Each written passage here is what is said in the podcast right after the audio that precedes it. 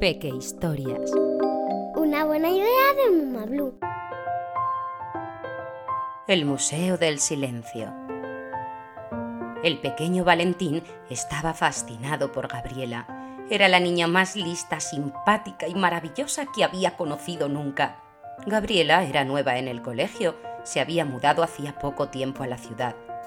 Desde el primer día que la vio, el pequeño Valentín soñaba con ser su amigo, pero le daba mucha vergüenza acercarse a ella.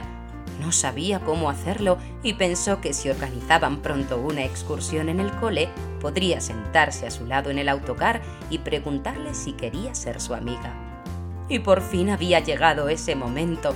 La profe había anunciado que la próxima semana visitarían el Museo del Silencio.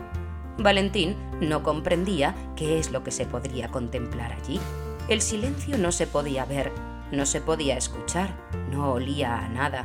Tampoco se podían reunir distintos tipos de silencio, ni mucho menos meterlos dentro de las vitrinas. La curiosidad se apoderó de Valentín, tanto que casi se olvidó del viaje en autocar junto a Gabriela. ¡Qué intriga! ¿Qué guardan en el Museo del Silencio, mamá? Pero su mamá no contestaba. ¿Qué hay en el Museo del Silencio, papá? Y papá se quedaba callado. ¿Qué veremos en el Museo del Silencio, señor? Pero la profesora respondía con silencio. Cuando llegó el día de la visita, el pequeño Valentín estaba muy nervioso, tanto que casi había estado a punto de perder su oportunidad de sentarse al lado de Gabriela.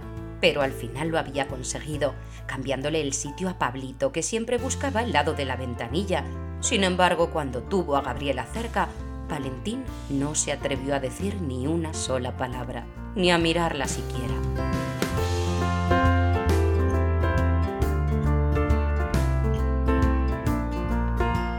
Al entrar en el Museo del Silencio, lo primero que llamó la atención de Valentín fue un gran cartel en la puerta que decía, prohibido guardar silencio.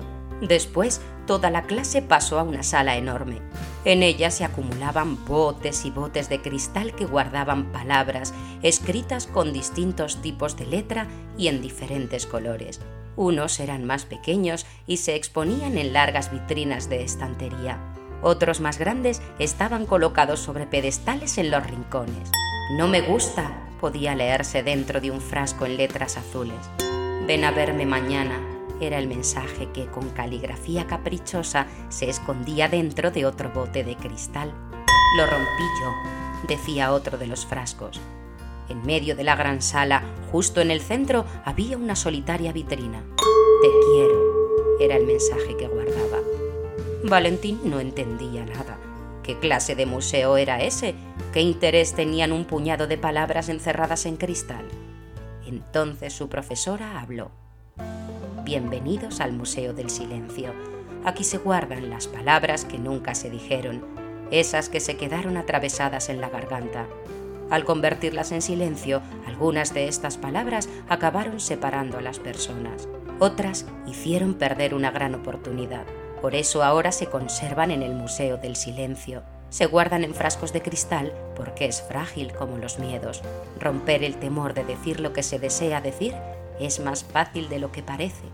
Entonces Valentín comprendió, lo entendió todo. Cuando finalizó la visita camino del autocar, reunió todo el valor que pudo y se acercó a Gabriela. ¿Quieres ser mi amiga? preguntó. Y al decir lo que nunca había dicho, ocurrió lo que nunca había ocurrido.